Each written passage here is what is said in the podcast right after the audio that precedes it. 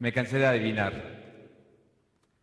Soy un ex publicista que trabajaba para unas empresas de publicidad más importantes del mundo.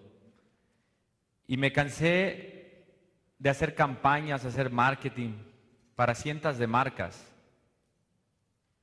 las cuales no siempre eran beneficiadas. La última vez que me pasó esto era una campaña que valía 6 millones de dólares y nos pidieron unos anuncios de televisión que de eso dependía el futuro de la marca, la empresa y más de dos mil personas. Si funcionaba y si vendía ese producto, seguía adelante la empresa y no corrían a esta gente. Y yo recuerdo esa pregunta que me hizo el presidente de esta compañía, Jürgen, ¿estás seguro que esa campaña va a funcionar? Y mi respuesta fue sí, porque si decía no, me corrían. Y cuando llegué en la noche y puse la cabeza sobre la almohada, me pregunté, si ese dinero fuera mío, ¿harías la campaña o no? Y la respuesta era totalmente contraria, porque estaba adivinando. En ese momento descubrí que traía un conflicto ético muy fuerte, donde realmente hacerla de publicista y andar adivinando todos los días con el dinero del cliente, para mí no era lo que yo quería seguir haciendo. Por eso digo yo, estamos ciegos. Estamos ciegos porque no sabemos cómo piensa el consumidor. Estamos ciegos porque no sabemos cómo funciona la parte más importante de nuestro cuerpo, la mente humana. Les doy algunas pruebas de cómo, es la ceguera en el mundo del marketing y la publicidad. De cada 10 comerciales de televisión que se producen, solo 4 cumplen las expectativas del cliente. De cada 10 lanzamientos de nuevos productos, solo 2 llegan a la meta planeada de cada 10 promociones, solamente 5 logran cumplir la meta. Eso significa que somos más socios de los fracasos que de los éxitos. Tengo un delay en, en la voz, un eco. 94% de los procesos de innovación en el mundo fracasan, solamente el 6% funciona. Esa es la mejor excusa por qué los presidentes de las empresas dicen, ya no seamos tan innovadores, si nos está yendo bien y estamos haciendo las cosas bien, déjenlas así y sigamos adelante. O simplemente no hacen nada, ni siquiera se ponen a hablar del tema de innovación. Porque en el pasado trataban de innovar y caían en, este, este, esta valoración estadística. Solamente el 6% de los procesos funcionan. Innovar es muy caro, es muy riesgoso.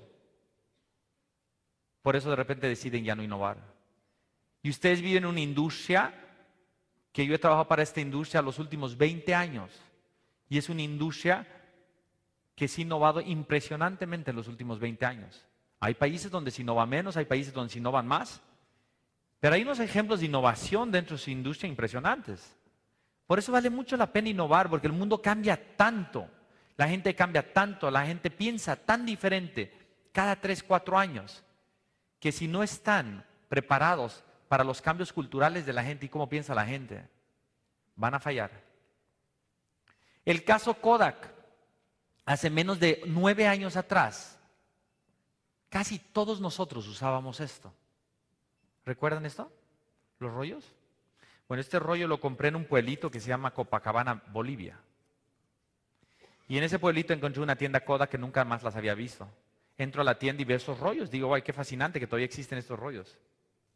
Y le digo al tipo, oye, ¿me vendes ese, ese rollo que tienes allí? Y el personaje me dice que no, que no le interesaba venderme el rollo porque estaba vencido. Yo le digo, no me importa, yo lo necesito igual. Y me dice, no, señor, es que eso no le va a funcionar, no, lo, necesito para mis conferencias. Para que toda la gente que me escucha en mis conferencias entienda que si ustedes no paran las antenas y no entienden cómo está cambiando el mundo y cómo se debe mercadear en el 2012, 2013, se pueden convertir como este rollo rápidamente. Esta empresa era dueña del 80% de la participación de mercados de cámaras y fotografía en el mundo. Era un monopolio. Después de nueve años están en Chapter 11. Eso significa que están quebrados. La perdieron toda. La perdieron toda porque nunca entendieron cómo funciona la mente con respecto al mundo de la fotografía. Tenían las mejores patentes, eran los pioneros, tenían todo el mercado, ni siquiera así la hicieron. Ellos sí son los reyes de los ciegos. Veamos el caso de Bratz y de Barbie. La muñeca Bratz, la cual muchas de ustedes no les gusta y se les, hace tan, se les hace tan diabólica y agresiva para sus hijitas de 4 a 7 años? Eso es simplemente porque ustedes son la última generación Barbie. Sus hijitas ya no van a ser Barbies. A sus hijitas ya no les interesa la forma de ser, de vivir y de verse de Barbie. Sus hijitas ya no quieren ser bellas y casi perfectas como Barbies, que gracias a eso consiguen a Kent y juegan a la cocineta. Bratz, aunque tú quieras comprar el novio de Bratz, no existe el novio de Bratz. Y menos la cocineta o la cocinita para que juegue a la cocina.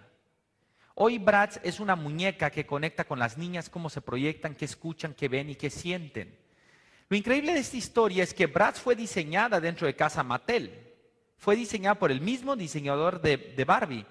Y él descubrió esto porque iba a recoger a sus hijas chiquitas y cuando las veía salir se daban cuenta que no tenían nada que ver con el mundo Barbie, que iban a dejar de jugar con Barbie hace 10 años atrás.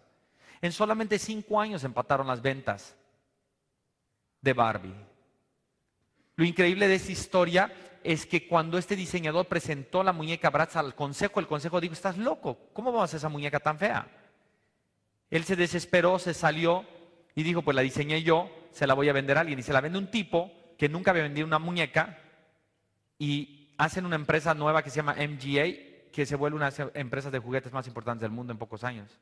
Lo increíble de esta historia es que Mattel, cuando se da cuenta que Bratz le está comiendo todo el mercado, Mattel recuerda que esa muñeca fue diseñada con su diseñador, con su sueldo, y demanda, y es el juicio más billonario en los Estados Unidos. Y ya ganaron el juicio, acaban de revocar, entonces como que ya quedó en el limbo, pero están pidiendo y rogando que la muñeca Bratz regrese a la casa Barbie por no haber visto la oportunidad y la antropología de la gente y las niñas de este momento. American Airlines, una línea aérea que no la quiere mucha gente. Y esta línea aérea, que ya ha quebrado dos veces, la penúltima vez que quebraron, metieron un presidente que decía que la mejor forma de sacar de la quiebra American Airlines era bajar y cortar el gasto. Entonces quisieron desaparecer todo. Pues eso es muy cómodo. Eso es para la gente que no sabe de innovación y no sabe de marketing. Desaparecieron las cobijas, los tragos, la comida. Casi, casi querían desaparecer el piloto y no pudieron. Y quedaban los manís, los cacahuates, para la gente. El último detalle que tenían con la gente. Y los cacahuates costaban 4 millones de dólares al año regalarlos a la gente. Desaparecen los cacahuates. Y saben que es bien curioso, obviamente la empresa durante pocos trimestres entró a números negros, o sea, dio resultados, y después de 18 meses volvió a quebrar. Y no tengo nada contra los recortes presupuestales, porque realmente es importante hacer que las empresas gasten menos y ganen más. De eso se trata este juego. Lo que sí estoy en contra es de los empresarios que creen que la única forma de dar resultados en la empresa es bajando el gasto y no invirtiendo en el consumidor. El consumidor te detecta eso y de inmediato te traiciona y te abandona. JetBlue y Southwest el mismo año invertía JetBlue millones de dólares en poner televisores en cada asiento para regalarte televisión en los vuelos largos. Y Southwest Airlines cambiaba los asientos de tela por asientos de cuero, mientras el otro estaba preocupado por los cacahuates. Estas dos empresas hoy son líderes y las más rentables de los Estados Unidos, mientras American Airlines ya ha quebrado dos veces y sigue en Chapter 11 ahorita. Hablemos de hamburguesas, hablemos de alimentos. Hace ocho años atrás, la gente dejó de ir a McDonald's. La gente no quería McDonald's porque decía que la comida era una basura, que era mala, que ya no querían comer eso, que ellos estaban comiendo sano y que la mamá no le iba a dar a los hijos ese tipo de comida. Hicieron todos estudios, esos focus group, que confunden más que informarte, hicieron exactamente lo que la gente pidió, comida más sana dentro de McDonald's. Crearon unas ensaladas deliciosas, unas hamburguesas con menos grasa, menos tocino, cambiaron los niveles de la calidad de los aceites. ¿Y saben qué pasó? No pasó nada, la gente no regresó. Bueno, sí pasó algo, ese año perdieron 520 millones de dólares. Qué increíble, el mismo año la competencia hacía algo exactamente lo contrario. Burger King inventó una hamburguesa que se llama Double Stacker. Double stacker es una hamburguesa que si la traducimos al español significa dos montones. Se vuelve tan exitoso double stacker que inventan triple stacker y quadruple stacker. Y se vuelve todo un éxito mientras la gente decía que quería comer hamburguesas sanas. Señores, cuanto más lechuga comes, más hamburguesa necesitas. Y el principio de la indulgencia es poderosísimo en el cerebro y se lo explico de la siguiente forma. Cuando te hace daño, te gusta. Hay una zona en el cerebro que le gusta hacerse daño siempre y cuando no te mate. Porque cuando ya te das cuenta que te va a matar, si puedes, si no estás drogado, te haces un lado. Pero si no, nos gusta el peligro, nos gusta las cosas que nos hacen daño. Y el mejor ejemplo para explicarles esto es la moza en la empresa. Muchos de ustedes deben conocer a muchos muchachones que tienen una moza en la empresa. Y este señor está fascinado porque que llegue a las 5 de la tarde empieza la fiesta. Y él está más que enamorado. Y este, este personaje tiene una hermosa esposa en casa, ¿no? Pero algo pasa con la amante que se siente drogado con la amante y cree que es la mejor mujer del mundo. Bueno, cuando tú sabes de neurociencias y cómo funciona el cerebro, entiendes que un amante seduce al cerebro porque es muy peligrosa. Te, pueden correr de la empresa porque tú eres el, digamos, el financiero y es la tesorera. Te pueden castigar socialmente. Te pueden, eh, te pueden quitar tu dinero. Te pueden quitar a tus hijos puedes perder muchas cosas. Por eso estás tan conectado, porque es indulgente para ti. Entonces la esposa, como todo, tarde o temprano, una mujer nunca la engañas, lo pescan. Entonces ya se divorcia y decide casarse con amante. El momento que firme ese papel y le pone el anillo en, la mano, en ese momento pierde la indulgencia, porque ya no es peligrosa. Y en ese momento se vuelve una mujer igual a la que él tenía en casa. Por eso es que hay que entender cómo vender los alimentos y hay que entender cómo venderle a la mente humana. Los productos sanos, los productos light. Durante 10 años le hemos rogado a nuestros clientes y al día de hoy es increíble, le seguimos rogando mucho a nuestros clientes que venden alimentos. ¿Sí? No terminan de seducir al cerebro y por eso siempre se vuelven de nicho. ¿Saben que no existe en el mundo un producto light que es más grande que el indulgente en el mundo? No existe porque el cerebro le gusta el peligro. Y por eso aquí y en Rusia los productos indulgentes siempre serán más poderosos que los productos light. Imagínense cómo funciona esto. Mientras todo el mundo, y estadísticamente 94% de la gente en Latinoamérica y en los Estados Unidos decía que quería comer sano y light, y todos mis clientes decían, oye, Jürgen, ayúdame a hacer productos light y dietéticos. Yo les decía, ten mucho cuidado con esa información. Lo que la gente dice no es cierto. Entre lo que la gente dice y la gente hace, hay toda una diferencia. Hablar de estos temas hace 10 años atrás era complicado. Hoy pues ya hemos visto las pruebas de esto. Pero hoy les explico por qué falló científicamente. Este personaje, el dueño de Heart Attack Grill, que significa la parrilla del ataque al corazón, dijo, lo que la gente dice es pura mierda. La gente se quiere matar. Y si se quieren matar, yo los voy a ayudar. Y creo el concepto del ataque al corazón en Dallas, Texas, que es una franquicia que además ha crecido mucho. Y este concepto y este menú es muy particular. Él te vende papitas fritas en manteca. Manteca, no aceites buenos, manteca. Cigarros sin filtro. Bebidas energéticas. Y si te comes la cuádruple bypass burger, la gente te aplaude y las enfermeras o meseras te llevan en una ruedas a tu carro. Y el lugar tiene colas y es sumamente exitoso.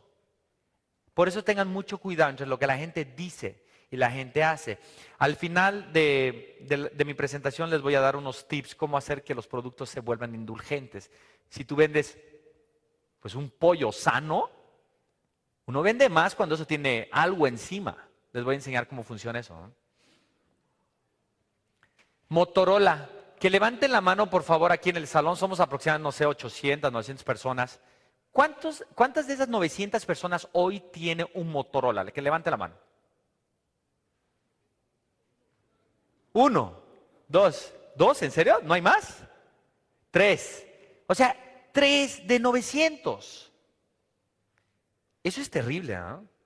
Imagínense qué increíble, hace cuatro años atrás el 80% de nosotros teníamos un Motorola. Cuatro años.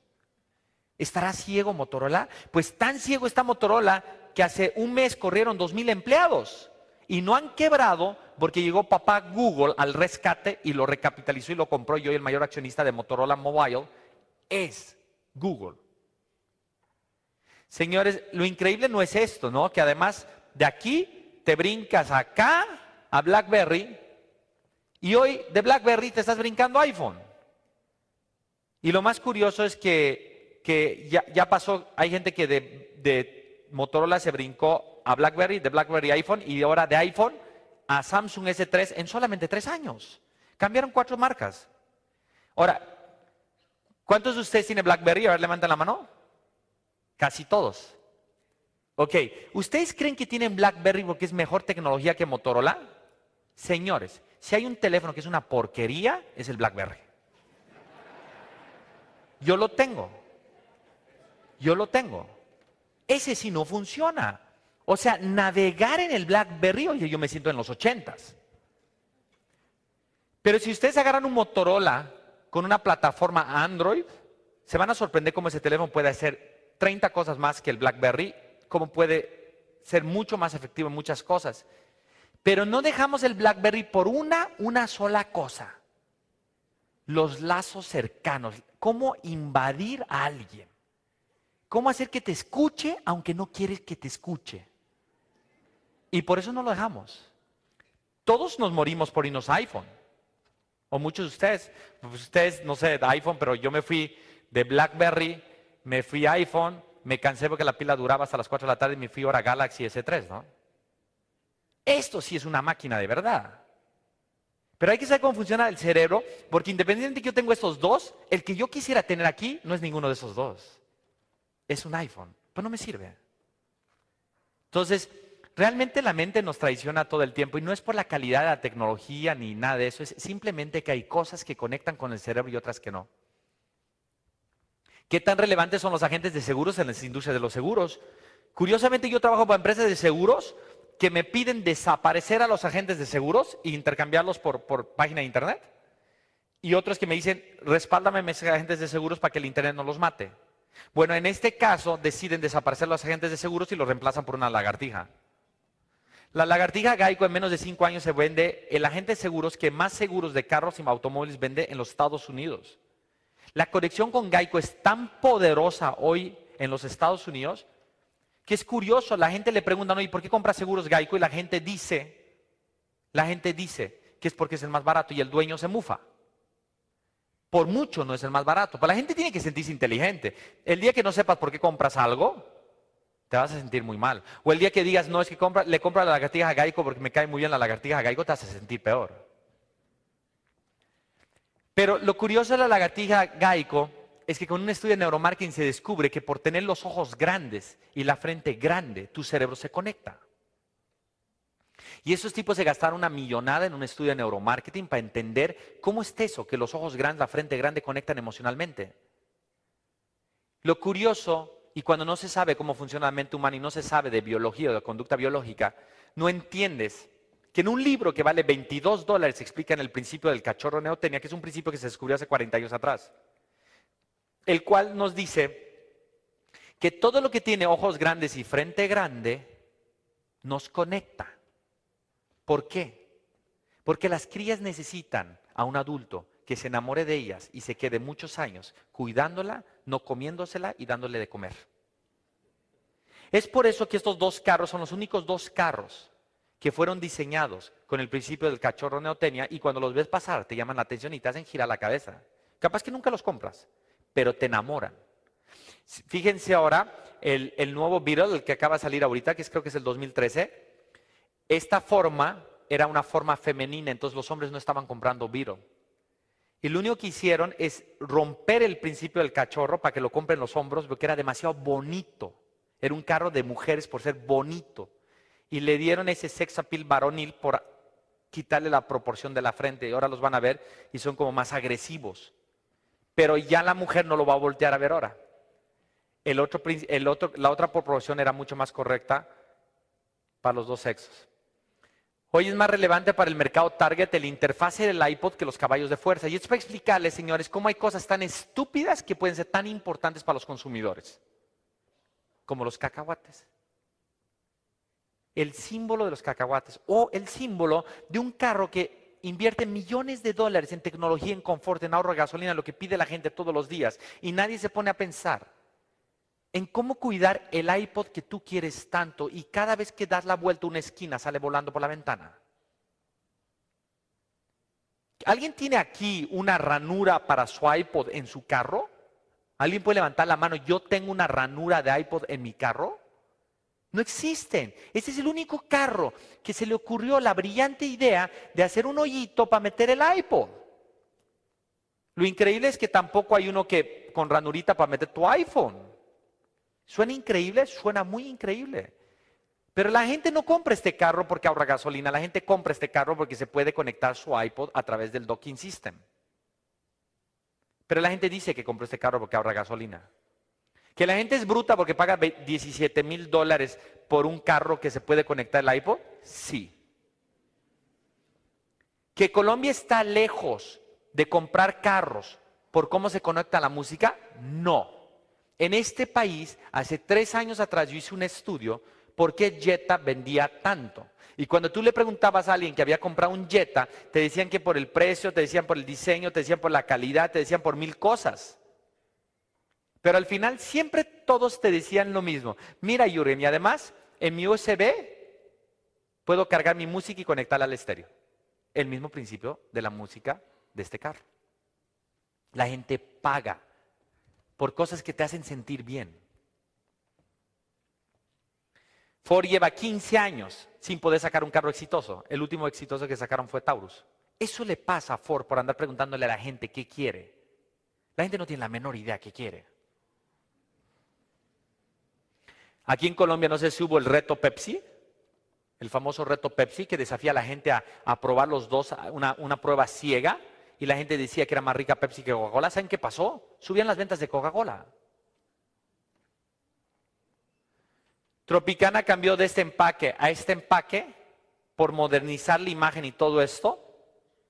Le preguntaron a más de 300 mujeres si les gusta el nuevo empaque y las mujeres decían que sí, lanzan el nuevo empaque y se caen las ventas 20% en dos meses. Y les pido una cosa, señores, no se agarren de este slide para decir, ah, ves, por eso yo digo que no hay que cambiar el logotipo y la imagen, porque eso es totalmente equívoco. Lo que no hay que hacer es cambiar la identidad preguntándole al consumidor.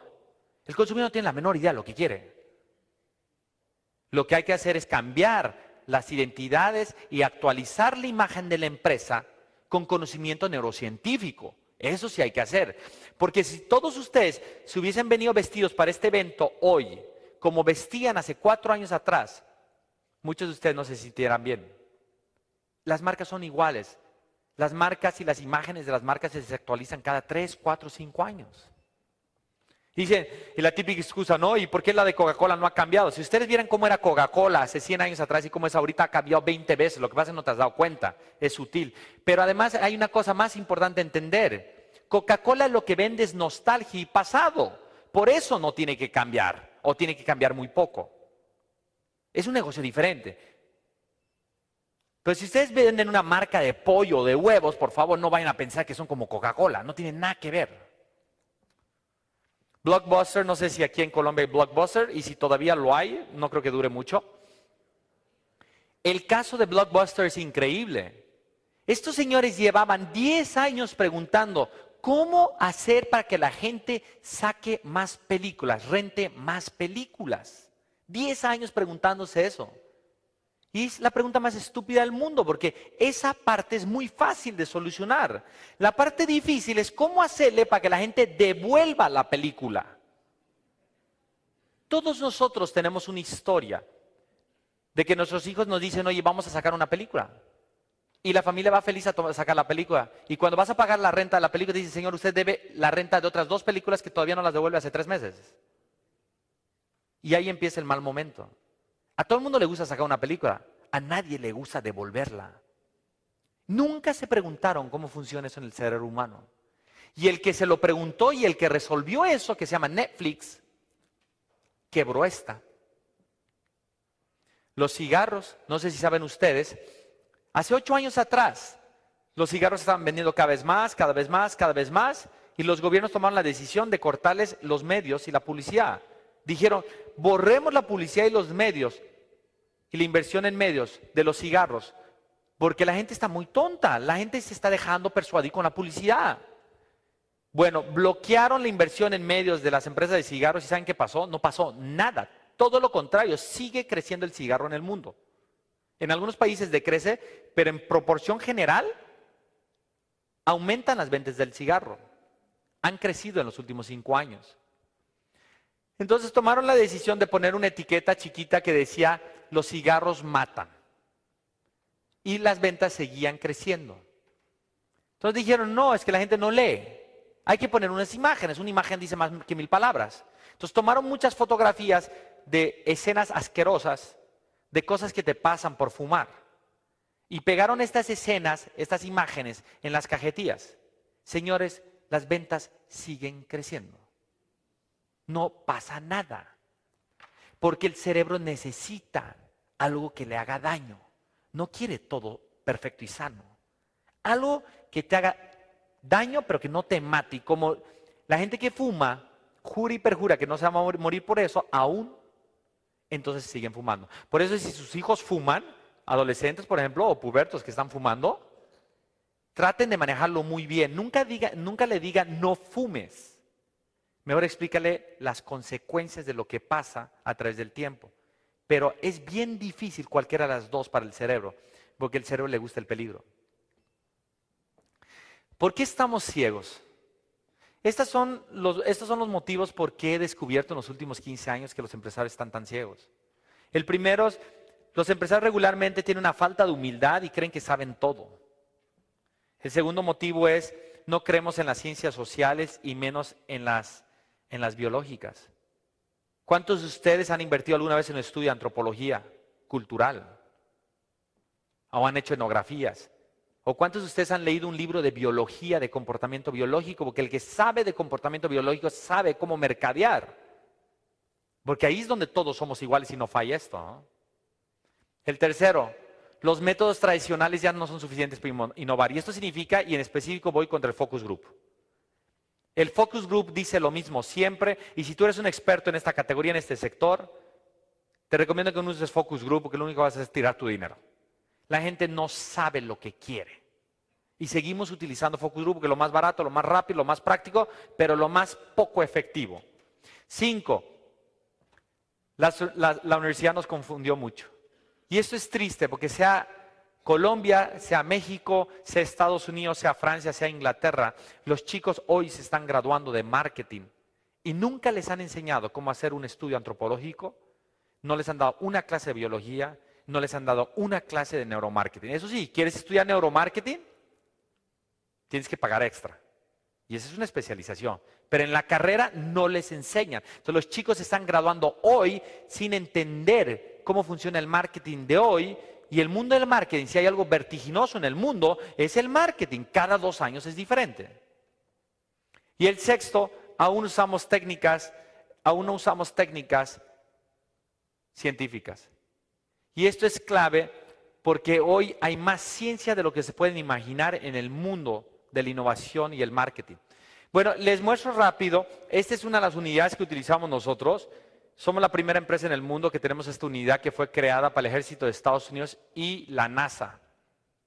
Este aparato es un aparato que te mide los estados emocionales de los soldados y los astronautas.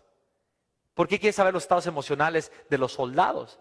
Porque tú quieres saber cómo está emocionalmente este personaje antes de salir a campo de batalla. Porque si él está en problemas emocionales o psicológicos, él va a meter en problemas al batallón. O por ejemplo, si le disparan, el helicóptero sabe en tiempo real qué está sintiendo en ese momento, para ver si bajan a rescatarlo o no, o cómo, cómo manejan la situación. Bueno, esa tecnología, cuando se acabó la guerra de Irak y se recortó al 50% del presupuesto de la NASA, se liberó al mundo de los negocios. Hoy esta unidad está dedicada ocho horas al día a hacer estudios de cómo funciona la mente humana para que aprendamos a cómo darle a la gente lo que la gente necesita y no lo que dice o lo que pide.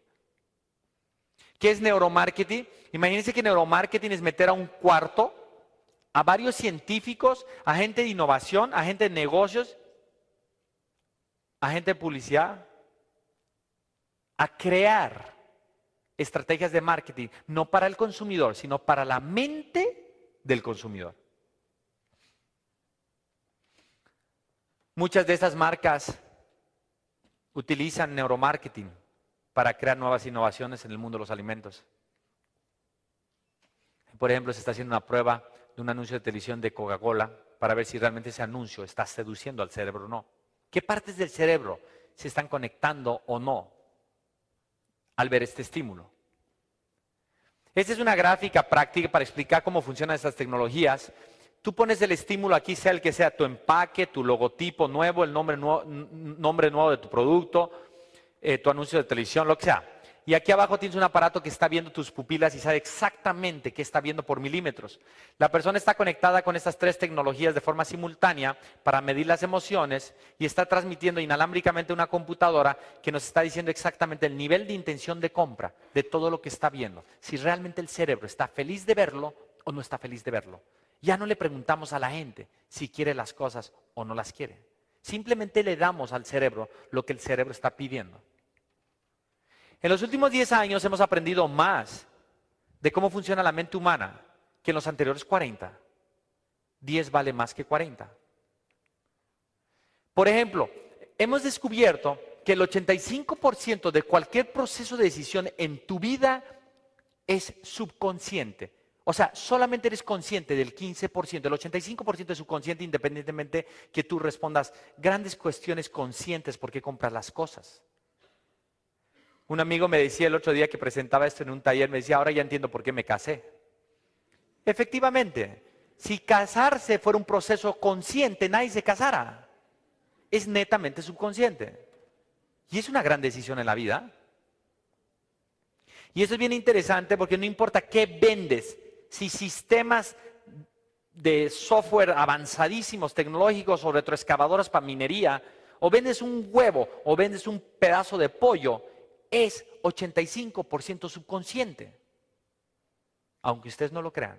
Porque sabemos perfectamente en el cerebro y tenemos mapeado en el cerebro qué partes son conscientes, subconscientes e inconscientes. Harvard dice que es 95% subconsciente. Por eso les digo, o se suben o se quedan. Y siguen mercadeando como se mercadeaba en los 80s o en los 90s. ¿Y la cultura modifica la respuesta neurológica? Sí. Efectivamente. Un mensaje puede tener todo un efecto positivo neurológico en los Estados Unidos y totalmente diferente en Colombia. O diferente entre Colombia y México, independientemente de que hablamos el mismo idioma. Es bien importante que entiendan que la cultura sí modifica la respuesta de esos aparatos. Es por eso que los estudios se tienen que hacer con gente del país.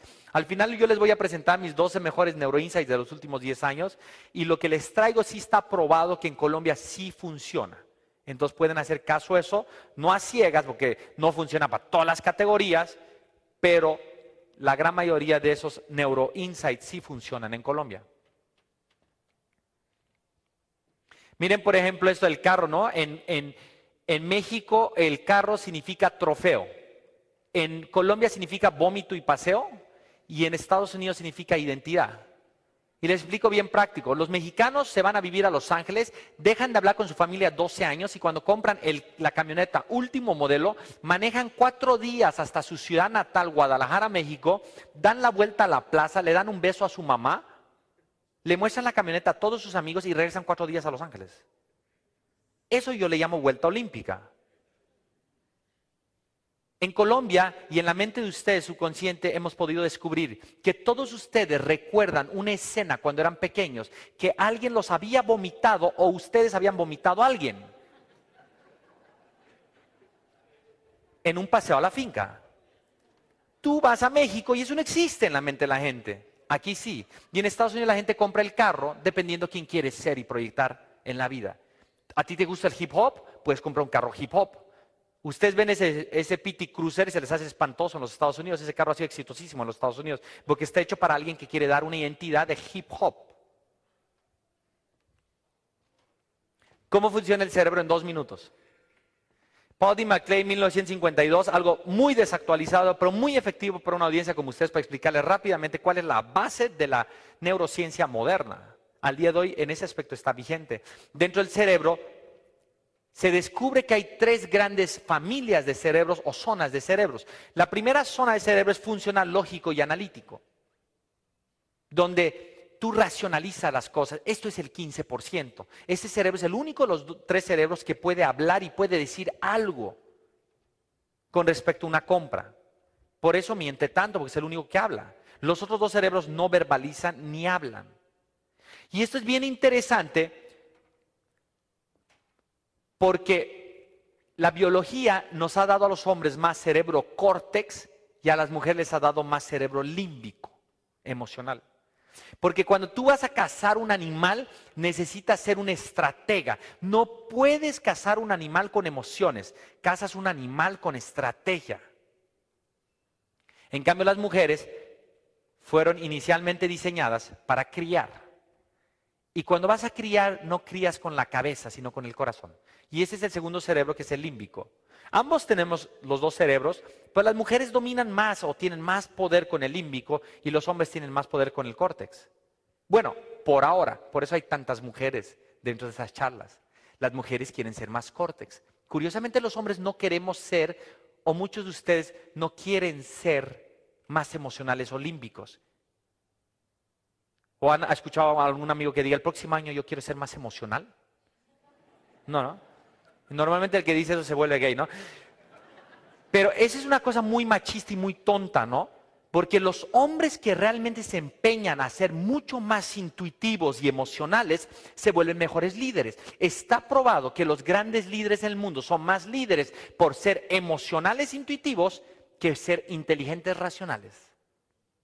Pero como el sistema nos ha contado que cuanto más inteligente, y especialmente a las mujercitas, que cuanto más trabajas y más inteligente eres, más feliz eres en la vida, entonces aquí están, estudia, estudia trabajando durísimo. Y vaya que Colombia está encargado de eso. Señores, la más bruta ahorita no está aquí, está en un yate en Miami, ¿no? O sea, no se crean todo. La biología es más sabia de lo que se pueden imaginar.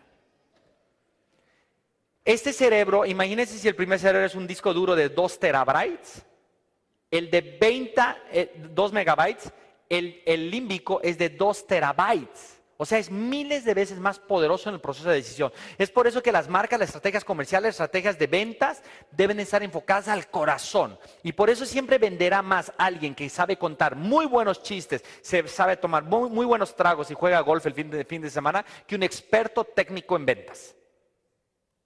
Porque uno vende con la emoción y con el corazón, no con las palabras racionales. El tercer cerebro es el más importante en el proceso de decisión, el reptilote, el cerebro animal que todos tenemos adentro. Eh, el primero piensa, el segundo siente, el tercero ni piensa ni siente, simplemente actúa. Es por eso que a Zidane cuando le dicen que su mamá es más puta que la hermana, casi mata al jugador italiano. Porque el reptil está diseñado para proteger a tu familia. Y ustedes venden al reptil. El momento que se dice que un huevo es sano y comer pollo es más sano que otras carnes, le estás vendiendo al reptil de la mujer, que sus crías sean fuertes y sobrevivan. Y por eso ese discurso es tan vendedor. Y además, en algunas situaciones es más barato. El reptil también quiere que sea más barato porque el dinero para el reptil significa energía. Gasto, gasto menos dinero, tengo más energía. Si a Zidane le hubiesen dicho que su vecina era una puta, pues probablemente hubiese pedido el teléfono. El peor insulto en miles de países es agredir a la mamá.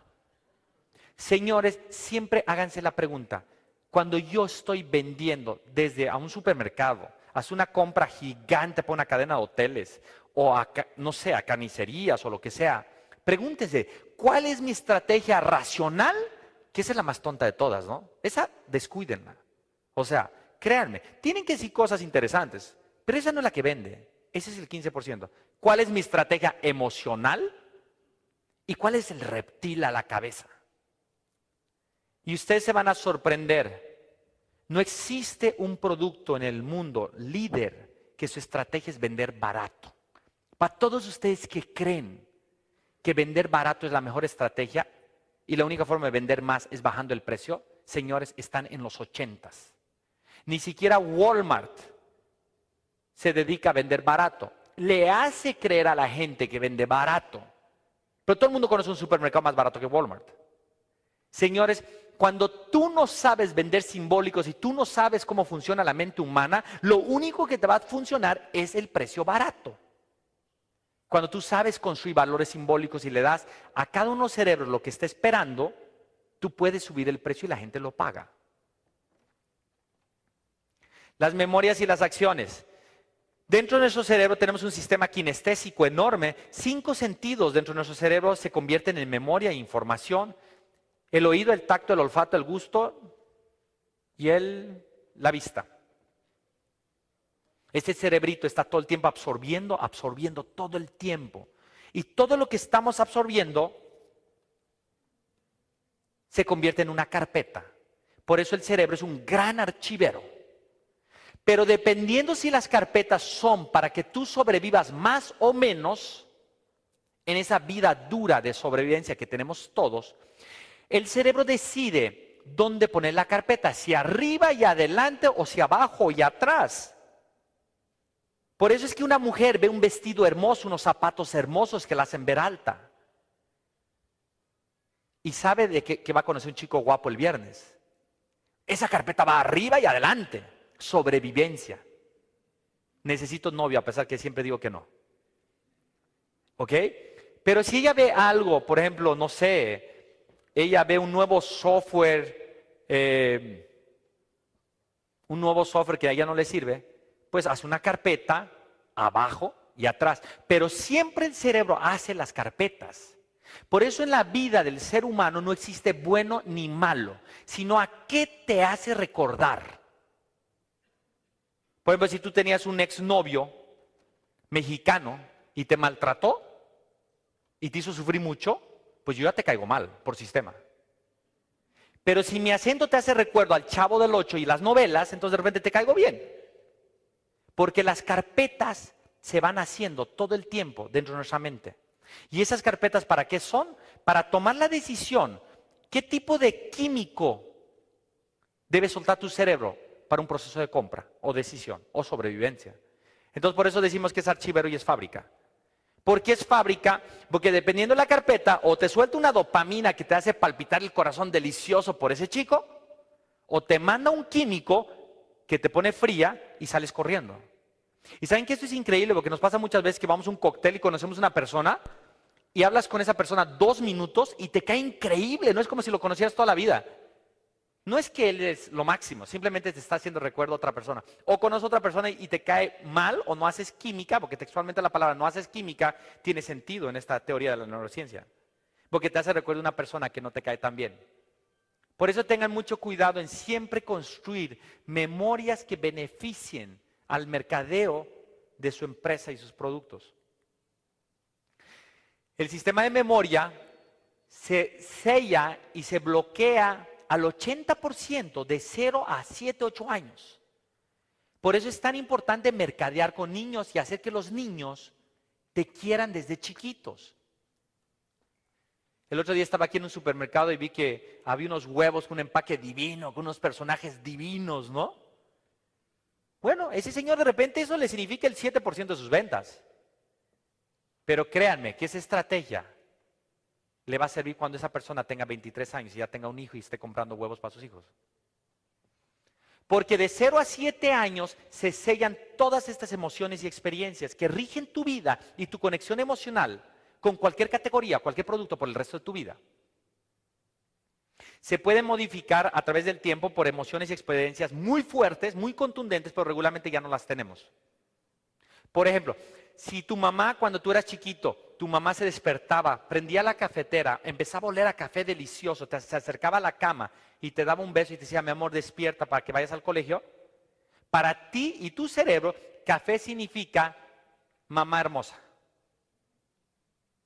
¿Ok? Pero si después de eso, hace dos semanas, el bruto de tu novio te tiró el café hirviendo a tu pierna y te quemó la pierna, significa el bruto de mi novio. O sea, ya no significa mamá, porque fue tan fuerte la quemadura y la experiencia que borró la otra y creó una nueva. Entonces, por eso tienen que entender que una marca que le genera una mala experiencia, una mala emoción a su público, a veces es mejor matarla que seguir adelante con esa marca. Porque es muy difícil reemplazar la impronta. Por eso es que si yo les muestro esta imagen, casi todos ustedes acuerdan se acuerdan perfectamente. Fue hace 12 años. Y se acuerdan dónde estaban y con quién estaban. 12 años después. Porque la imagen es tan especial y tan única y tan seductora para tu cerebro que no existía ninguna carpeta dentro del archivero parecida a esa. Entonces dijo, wow, nos vamos a morir, sobrevivencia, ti, ti, ti, carpeta, arriba y adelante. Entonces por eso te acuerdas. Sin embargo, hace menos de tres años atrás pasó esto, que fue cinco veces más terrible en desastres y muerte y sufrimiento que las Torres Gemelas. Y ustedes no recuerdan dónde estaban cuando pasó el tsunami de Japón. Ni se acuerdan dónde estaban ni con quién estaban. Y esta imagen la vieron, de repente no recuerdan, pero sí la vieron, porque fue la imagen más significativa de ese evento. ¿Por qué no se acuerdan? Porque tu cerebro ya tenía muchas carpetitas de tsunami, tsunami Tailandia, ya sé cómo funciona eso, no me va a pasar a mí, tin, tin, tin. Entonces, lo haces a un lado. Por eso es que si yo les muestro una retroexcavadora amarilla, tu cerebro sí está haciendo una carpeta, sí, pero abajo y al fondo. Porque has visto muchas de estas. Yo te muestro otra retroexcavadora amarilla y pasa lo mismo. Si hace una carpetita chiquita, abajo y atrás. Y así sigue, y así sigue hasta que tu cerebro ve esto. En ese momento dices, yo no sé qué es eso. Entonces hace una nueva carpeta arriba y adelante. Y cruza las dos carpetas. La carpeta lo el significado en el cerebro metafórico de la retroexcavadora y el color rosa. Entonces, retroexcavadora, tu cerebro dice fuerte, construcción, dura, eh, no sé, poderoso. Y después rosa. Y rosa en tu cerebro significa esto. Entonces ya dices, ya no me cuadró. Entonces dices, color rosa, pues niñas, chiquitas, eh, juguete, no sé. Entonces ya no cuadra ese color. Entonces haber pintado las retroexcavadoras rosas fue una pésima estrategia para generar visibilidad, porque esta empresa tenía un problema muy serio, que no lo invitaban a los concursos porque decían que ellos tenían muy pocos retroexcavadoras y el señor tenía el triple de retroexcavadores que el más grande de la Florida. Entonces me habla, Yuri, ¿por qué no funcionó eso si la gente ya me vio? Pues por esto. Le dije, es que fue un error pintarlo rosa. Lo que tenías que haber hecho es entender este letrero naranja, que significa construcción, y pintar tu retroexcavadora naranja. Y en ese momento hubieses completado el ciclo metafórico de la mente humana para que la gente te reconozca por un diferente color amarillo, porque la competencia tenía todas pintadas amarillas. Les hago un ejercicio. Por favor, lean de izquierda a derecha, de arriba a abajo, pero no, no pronuncien la palabra, sino el color. ¿Ok? No lean la palabra, pronuncien el color. Por ejemplo, el primero no digan rojo, no. Tienen que decir verde. ¿Ok? Rojo, verde. ¿Sí? Traten de hacerlo lo más rápido posible, por favor.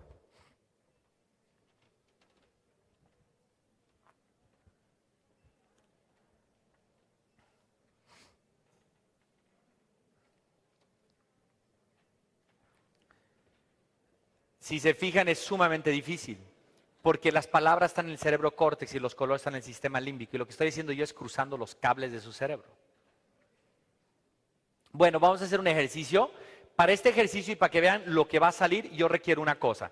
Necesito que sepan sumar y lo hagan en voz alta y todos al mismo tiempo. El que no sume o el que no sabe sumar, ¿sí? No le va a funcionar el ejercicio. ¿Qué? Lo estoy poniendo bajo aviso. Y si suman bien y rápido y en voz alta, van a ver qué pasa. ¿Ok? Lo primero, 15 más 6, 3 más 56, 89 más 2, 12 más 53, 75 más 26.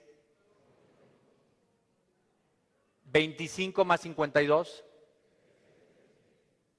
63 más 32. Piensen rápido.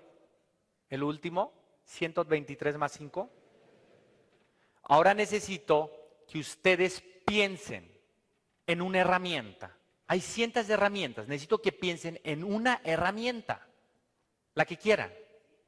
¿Listo?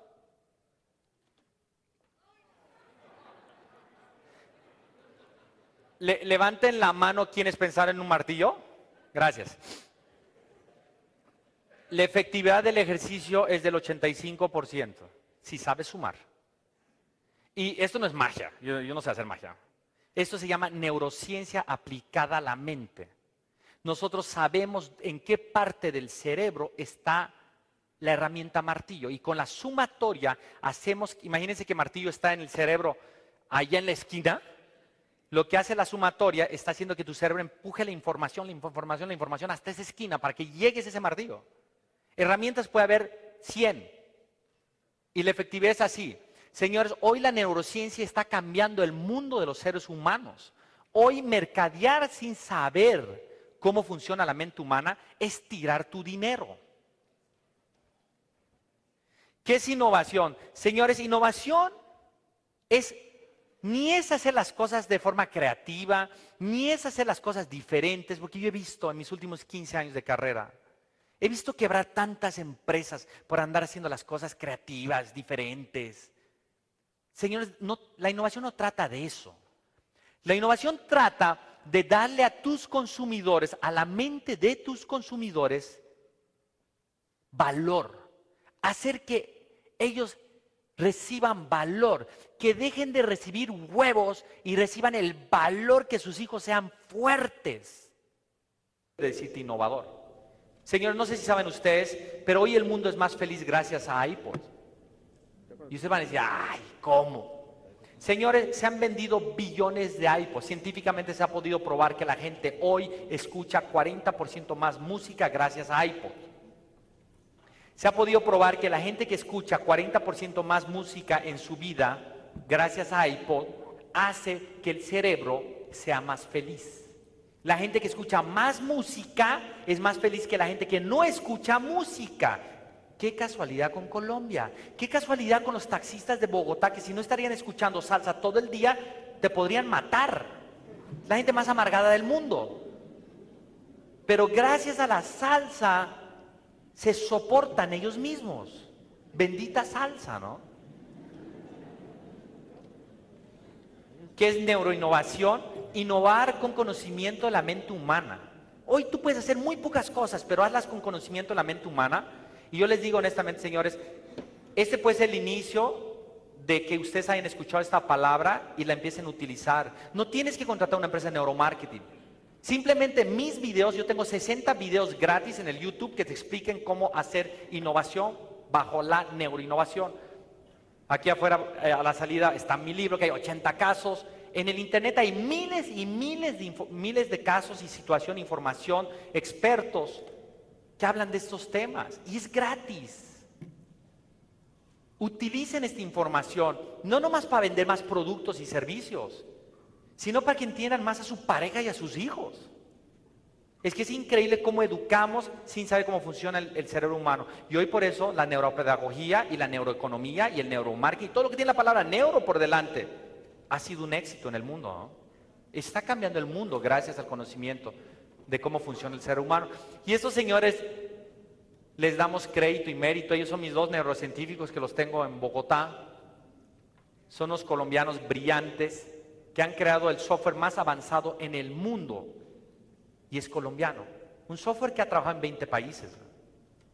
Ellos todo el día están estudiando cómo funciona la mente humana para que nosotros luego demos las consultorías a las empresas y para que ustedes aprendan a través de los videos en el internet y toda la información, porque nuestra empresa, si algo le gusta a nuestra empresa es regalar y compartir la información.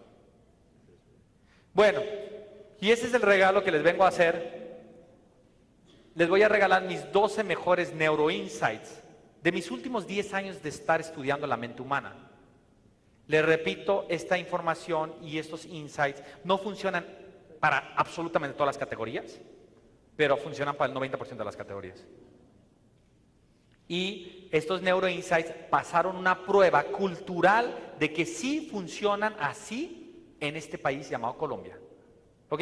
El primero, los ojos lo son todo.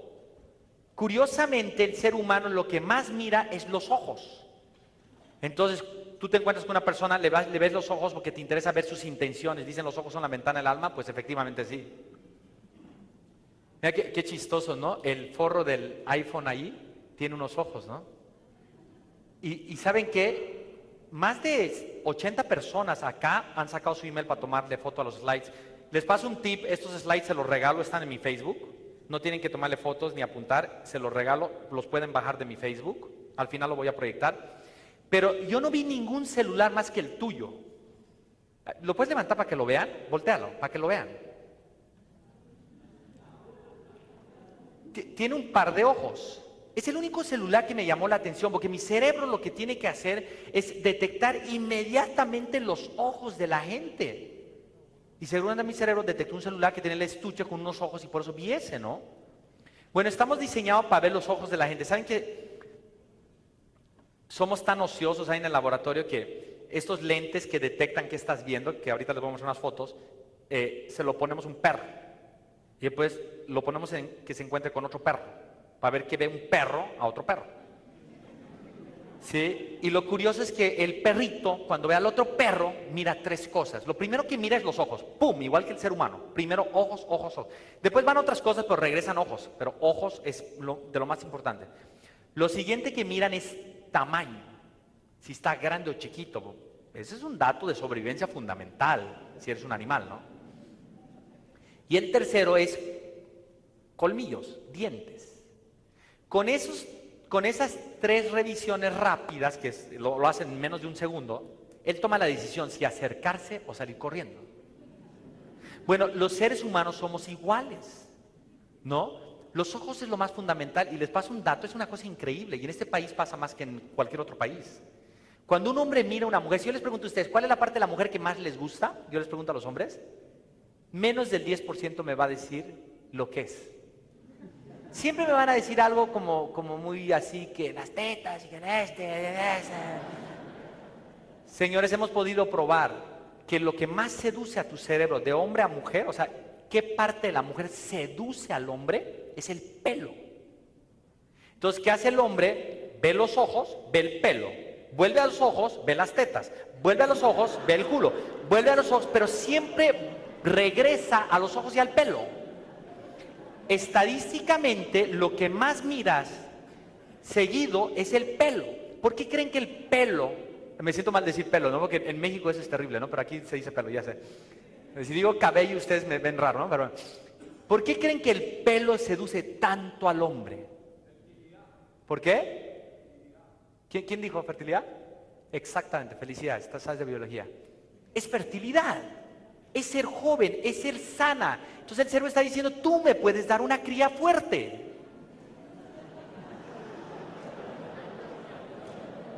Para que cuiden se cuiden el pelo. Y ustedes lo saben, ¿no?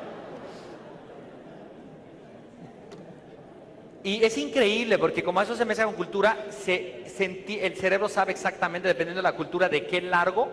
Hay un largo perfecto, un color seductor, una abundancia seductora, el cerebro en dos minutos detecta eso. Es como cuando quieres verle la edad a los caballos, pues no le miras el pelo, le miras los dientes. Así estamos diseñados para detectar qué tan fértil o qué tan fuerte o sana es una mujer para yo tener una cría. Bueno, bueno, ustedes saben el principio del cachorro neotenia, que es este, este bebé. Y este bebé eh, pues lo ponen ahí para llamar la atención, obviamente, porque, ojo, el cerebro para ser seducido necesitas hacer tres cosas. Lo primero que tienes que hacer es llamar la atención. Si, no llama la atención, pues, no empieza el juego. Luego es generar emoción positiva, atención y emoción. Y la tercera es recordación y memoria. Que prendas un sistema de memoria que es una parte fundamental, la parte de memoria, que necesitas eso para sobrevivir. Por ejemplo, si yo te muestro un vestido feo, ¿Llama la atención? Sí. Emoción negativa. Recordación, no, porque ese vestido feo no me ayuda a sobrevivir el fin de semana en el bar. Tú no lo compras. pones un vestido rojo divino. ¿Llama la atención? Sí. ¿Genera emoción positiva? Sí. Recordación, sí, porque con ese vestido hermoso puedo, puedo seducir y conquistar. Lo compro. ¿Ok? Todo funciona así. Atención, emoción, recordación de sobrevivencia. Que me sirva para sobrevivir. Entonces, porque creen que el bebé va a llamar la atención, porque no saben ni cómo funciona el cerebro humano, ponen al bebé para vender un pañal. Pero como ustedes ya saben el principio del cachorro o neotenia, entonces saben que, va a mirar la gente. El, el, sistema da la estadística donde está el puntito rojo, es donde más gente ve más veces por más tiempo, luego amarillo y después verde. Si se fijan, la gente ni siquiera se miró, miró muy poquito el logotipo de la marca. Este, este anuncio no funcionó. Pero eso sí, los ojos del bebé y la frente del bebé sí la mira, ¿no? Miren qué pasa cuando giramos al bebé. Miren qué pasa con el cerebro. El cerebro detecta ojos y dice, ay, bebecito hermoso, ¿qué está viendo? Y miren dónde voltea a ver. Y la gente empieza a preguntarse, ¿cuál es la marca? Es así de sorprendente. Señores, yo fui publicista, yo me declaro el más ciego de todos. Yo durante 10 años hacía publicidad y siempre ponía hermosas mujeres enfrente y el producto al lado.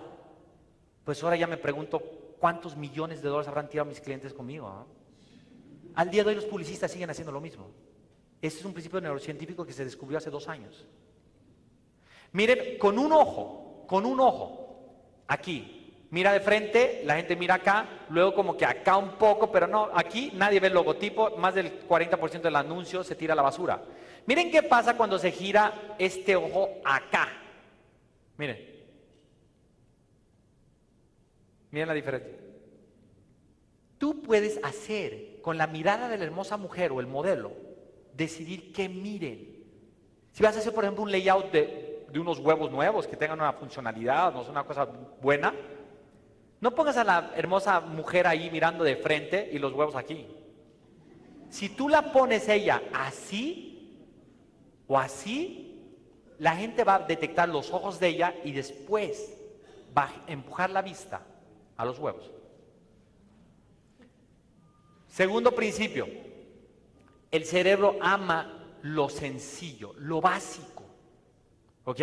No compliquen la vida al cerebro. Por eso amamos el iPod, la pelota y el iLab New York. Sencillo, básico.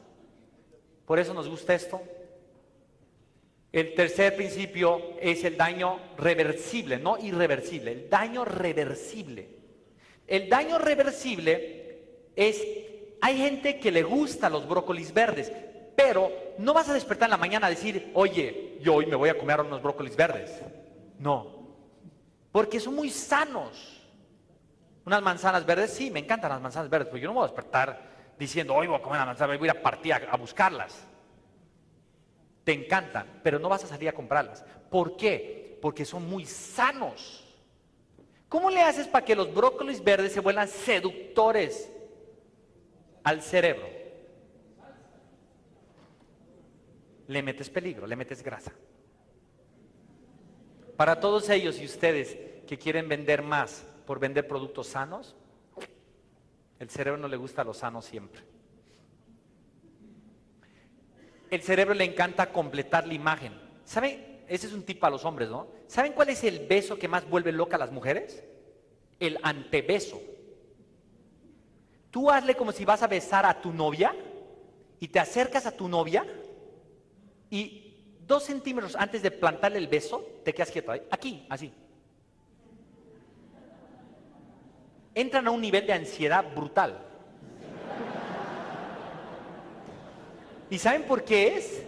Porque el cerebro es tan optimista y tan positivo y tan poderoso que el cerebro recrea el mejor beso del mundo, porque quiere que sea el mejor beso del mundo. Entonces imagina que va a ser el mejor beso del mundo y luego tú se lo das y dices, ah, el mismo de siempre, ¿no? Pero es clave que entiendan esto, porque en el mundo de los alimentos el que, por ejemplo, déjenme hacerles el ejemplo aquí con la botella de agua, es más contundente para el cerebro, es más contundente para el cerebro una fotografía Eh, la típica es esta, ¿no? Mm. Esa no funciona. La contundente para el cerebro es esta. En ese momento te imaginas que el agua va a ser deliciosa. El momento que te la tomas dices, "Ah, está caliente, ¿no? Pero tu cerebro quiere pensar que es muy buena al principio. ¿no? Bueno, es por eso que odiamos el maldito jueguito del avioncito. Pues pobres bebés, ¿no? "Ay, ah". Pues su pobre cerebro ya se imaginó la textura, la suavidad, todo. Es una tortura, ¿no? Señores, los últimos 80 millones de años, el cerebro humano ha visto solamente formas orgánicas, la fauna y la flora. Orgánico, todo es orgánico, no existe casi aristas de 90 grados. Y la única maldita arista de 90 grados es la maldita piedra esa filosa que cuando te caíste te partió la frente.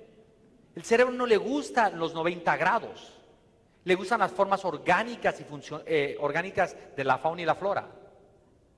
Es por eso que todo lo que tiene aristas de 90 grados no seduce tanto al cerebro como lo que tiene formas orgánicas. Y la prueba de esto son los nuevos BMWs que fueron inspirados en los tiburones, que han sido todo un éxito. ¿no? Pero miren este caso, ¿no?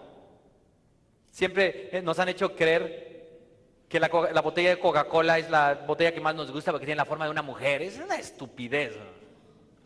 Es porque fue la primera botella orgánica, con curvas de todas. Este fue un concurso, ganó con la botella más inteligente del mundo por eh, sostenible, ecológica, efectiva, todo. Pero esto jamás el cerebro va a comprar esto porque para el cerebro esto es un lubricante. Esto sí es poderoso. Miren qué pasó con la caja de Office, ¿no? La caja de Office antes era cuadradita, con aristas de 90 grados, empezaron a cortarle por todo lado, la curviaron y aumentaron las ventas, ¿no? Si yo les digo que ese producto es artificial y es malísimo, tu cerebro no me quiere creer. Este producto era así, cambiaron la imagen a esto y luego esto, ¿sí? Y cada vez vende más. Eso vende más que esto.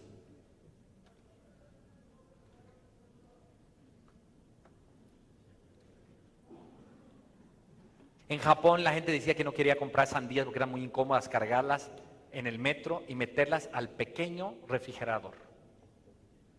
Entonces dijeron, ¿qué importa? Las sandías las podemos hacer chiquitas, cuadraditas, como cajitas, le amarramos una manivelita ahí y se la llevan comodísima. Y las empezaron a hacer cuadraditas porque descubrieron que las sandías, que si tú la metes una caja con la misma tierra, con la misma semilla, se, se pone cuadradita. La sandía es la misma sandía, no es nada Nada raro, simplemente que está, digamos, eh, crece dentro de una cajita. Y le preguntaban a la gente si estaba dispuesta, porque la probaban, y decían, sí, sabe igual, es igual de natural, perfecto, vale lo mismo, perfecto, chiquita, claro que la compraría. Fue un fracaso. ¿Quién va a comprar una sandía cuadrada? Esta estrategia está quebrando a Wendy's. Llevan cinco años vendiendo hamburguesas cuadradas y no entienden por qué la gente no quiere comprar hamburguesas cuadradas. Y ellos dicen que su hamburguesa es la mejor porque no te robaron las puntas. Y además que, es más barata, ¿no? Y la gente no come la hamburguesa y es buenísima. Eso le asco al cerebro. Este envase de este producto ha ganado todos los premios de diseño y ya quebró. El cerebro le gusta lo tangible, le encanta tocar. Si no tocas, no seduces. La gente tiene que tocar las cosas para conectarse. Por eso esas empresas que venden software y quieren ahorrarse el, costo de la caja son los brutos. Tú pagas 20 mil dólares por un software y no te mandan una caja, algo que puedas tocar, tu cerebro nunca compró nada, se siente engañado. A un plátano le pusieron una charola. El hombre y la mujer tienen una visión totalmente distinta. A los hombres nos han dado una visión de túnel, pues porque somos cazadores. Somos cazadores, entonces necesitamos visión de túnel. Es muy difícil cazar un animal con una visión panorámica, ¿no? O sea, necesitas túnel, telescopio. ¿Ok? Entonces perseguíamos durante millones de años a los animales con visión de túnel por todo lado visión cerrada. A las mujercitas les dieron visión panorámica. La visión panorámica, ¿por qué? Porque la mujer se quedaba por semanas o meses cuidando a las crías. Una cría acá, otra cría allá, otra cría allá, un tigre pasando por ahí queriéndose comer a la cría, un acantilado y unas mujeres chismeando y también tienen que poner ojo ahí, ¿no? Entonces les dieron visión panorámica. Entonces por eso las mujeres tienen control de toda la situación. ¿Sí? Y esta es la explicación de esto y qué tan cierto es esto, es que yo cuento una historia donde un hombre estaba almorzando con la familia y dice, mi amor, ¿dónde está la mantequilla?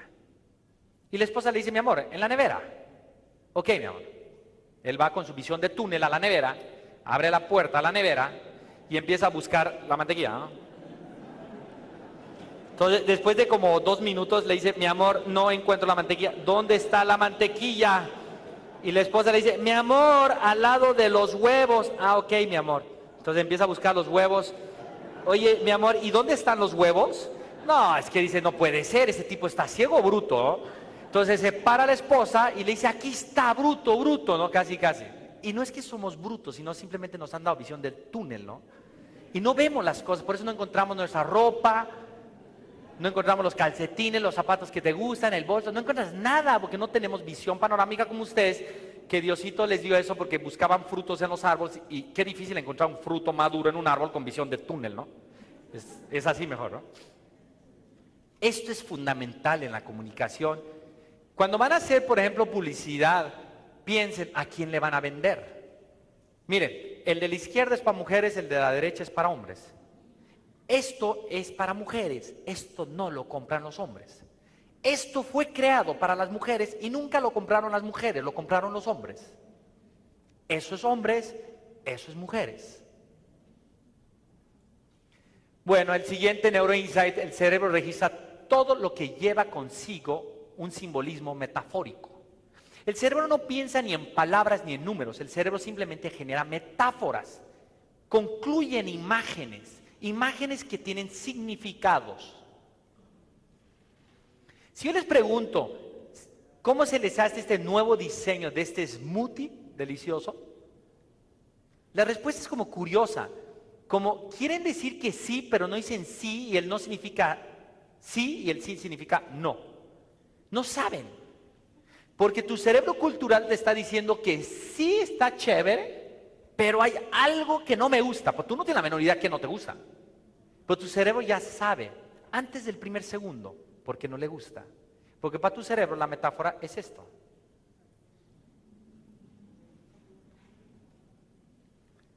Ese empaque fue un fracaso porque la metáfora es aburrido, se cambia a la metáfora divertida y suben las ventas.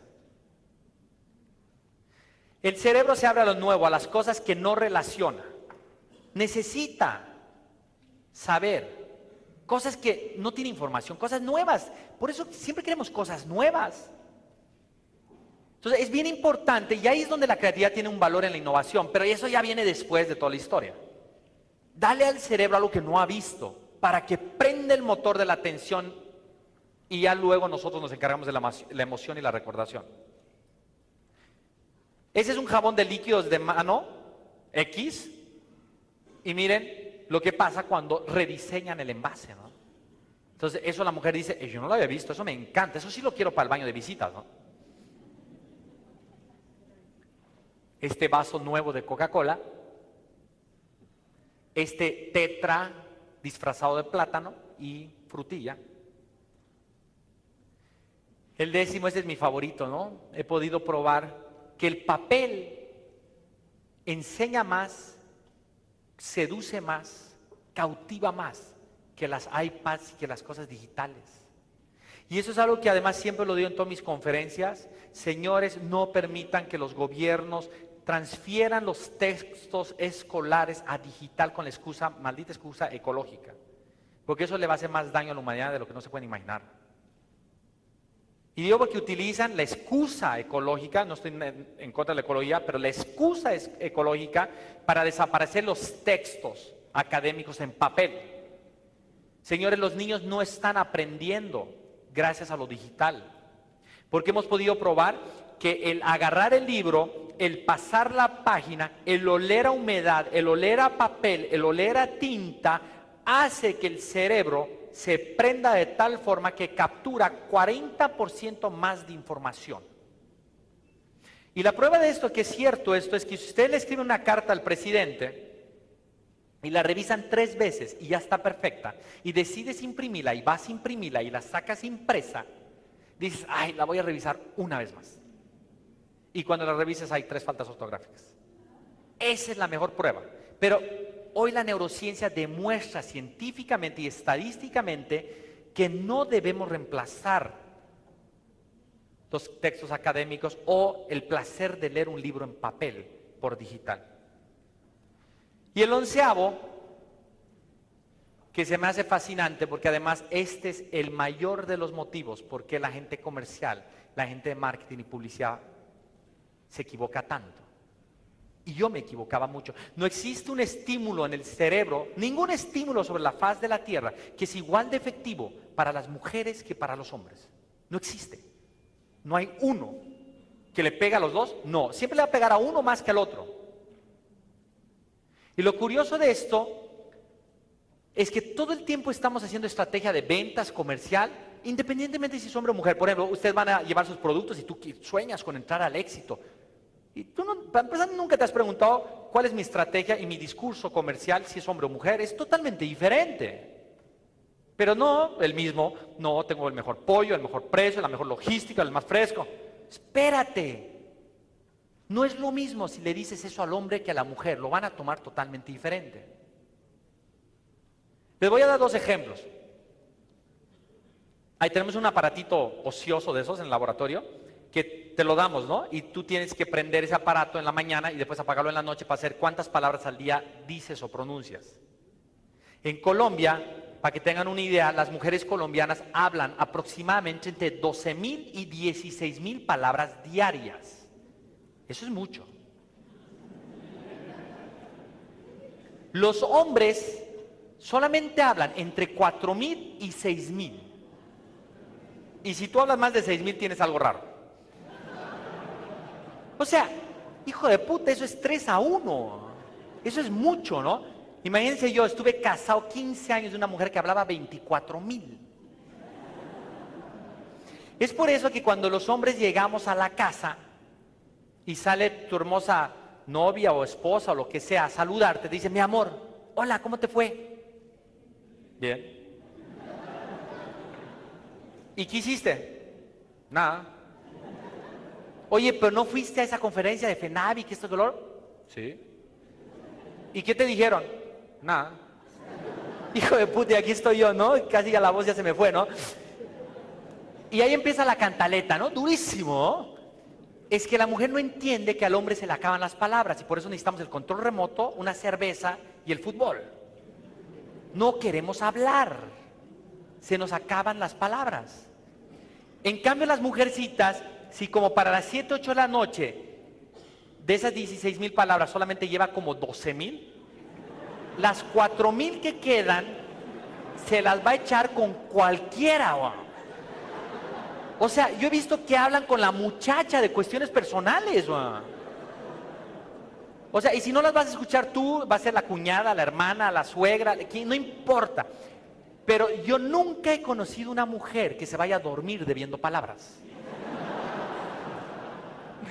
Bueno, por eso cuando eres un vendedor tienen que entender, si tú vas a ir a, catalogar un producto a éxito y sorpresa es una mujer y tú eres un hombre, es así de sencillo, habla tres veces más.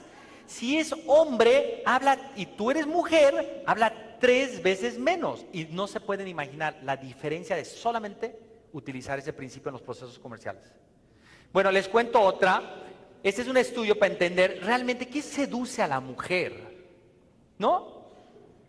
Entonces, eh, se escogen tres cosas, tres cosas para que ella, para que ella decida con cuál se va a quedar por los siguientes cinco años. Si quieren lo, hagamos, lo hacemos con ustedes, vamos a ver que, cómo son los colombianos, las mujeres colombianas. Este ejercicio es para las mujeres, los hombres no van a entender una papa. Eh, mujeres, atentas mujeres. Yo les voy a dar tres cosas y ustedes tienen que tomar la decisión cuál de las tres se tienen que quedar con una y rechazar dos por cinco años. Ojo, la primera, los mejores besos y abrazos. Muy buenos besos y muy buenos abrazos. Los mejores, por cinco años. Lo segundo, el mejor sexo, delicioso. Con George Clooney, con Chayanne, para arriba, para abajo, todo el día. El mejor sexo del mundo por cinco años. ¿Sí? Pero si tú dices sexo, tienes que decirle adiós a besos y abrazos. Cinco años de excelente sexo. ¿Ok? Lo tercero, shopping.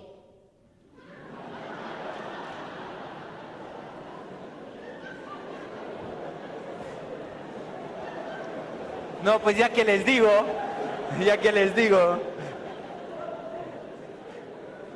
O sea, shopping, ¿no? O sea, tú puedes andar de shopping por cinco años, todo el día comprando zapatos, bolsos, joyas, perfumes, puedes ir a Miami, puedes ir a Dubái, a París, shopping, shopping, shopping, todo el maldito shopping. El maldito día shopping. Pero nada de sexo y nada de abrazos. Señores, 92% de las mujeres dicen shopping. O sea, si ese estudio lo haríamos con hombres, que, sí sí va a ser con hombres y no se hizo porque es una estupidez.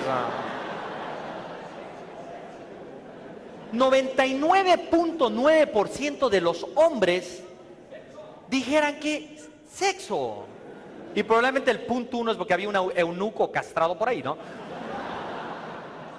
Por eso, señores, en serio, y ese, es el mejor tip y por favor apúntenlo. Pero ese es para los hombres, ¿no? No es para las mujeres. Pero esto es, esto es la vida. Y esto es neurociencia aplicada a la vida. Si a ti te dan mal sexo, es porque tú, Señor, no das buen shopping.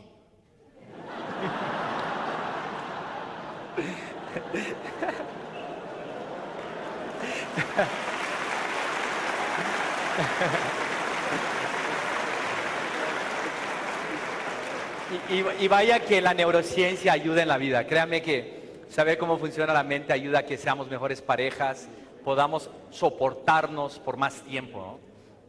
Entendernos es imposible, científicamente hablando, pero soportarnos sí es posible. Te, hace, te vuelve más tolerante. Y, por eso yo me dedico al marketing, llevo 20 años haciendo esto y ya estoy, la verdad, mamado. Y, lo que amo de, de mi carrera es entender a mis hijos, a mi novia, entender la vida, entender a mis, a mis, a mis colaboradores, porque eso realmente te hace la vida más fácil, te hace la vida más placentera. Y la verdad es que la neurociencia y el neuromarketing está cambiando el mundo y, ojalá les sirva eh, estas imágenes para que sigan entendiendo el concepto. Esa es la mente del hombre, esa es la mente de la mujer. Eh, así nos miramos los hombres, así se miran las mujeres entre mujeres. Eh, terriblemente, y pasa en este país, las mujeres pueden tener los cuerpos más hermosos del planeta, porque las colombianas tienen los cuerpos más lindos del mundo, pero tristemente siempre se juzgan como gordas. En cambio, los hombres podemos ser bien panzones y bien feos y siempre nos juzgamos como guapos. Las mujeres compran con la nariz, compran todo con la nariz y les cuento rápido un caso, eh, un shampoo que se estaba vendiendo muchísimo y se dejó de vender se dejó de vender por alguna cosa misteriosa, nos contrata esta empresa y no entendían por qué ya no lo compraba la gente. Y pusimos muchas cámaras en el supermercado para ver por qué ya no se vendía y descubrimos que no existe una mujer en el mundo que compre un shampoo nuevo sin olerlo. Si tu hombre hueles un shampoo nuevo cuando lo compras, eres raro. ¿sí? Pero las mujeres siempre lo hacen. ¿sí? Y este tipo, el ingeniero de la planta, como se estaba, la tapa estaba mal hecha y se estaba chorreando, estaban eh, echando a perder las etiquetas, le pusieron un sticker para que no se destape y las ventas se fueron a la mierda. Entonces, señores, entiendan, las mujeres compran incluyendo al novio con la nariz.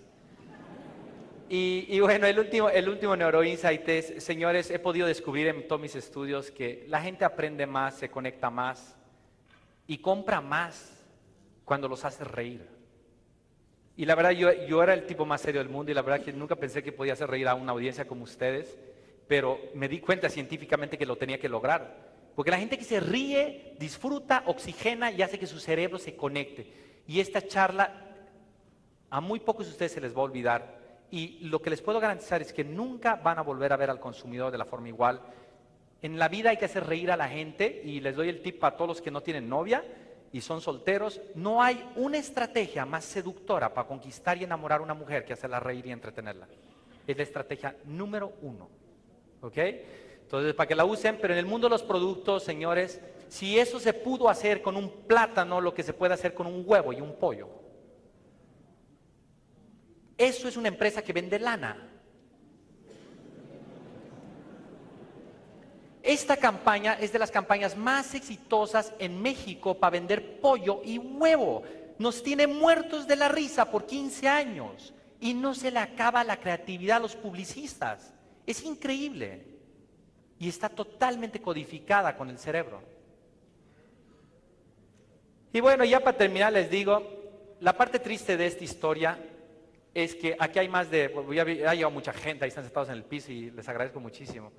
Pero de estos mil y, tantas, mil y tantas personas que están aquí, solamente el 20% de ustedes van a hacer esta materia una realidad en el mundo de sus negocios y en su vida personal para entender a su pareja o a sus hijos.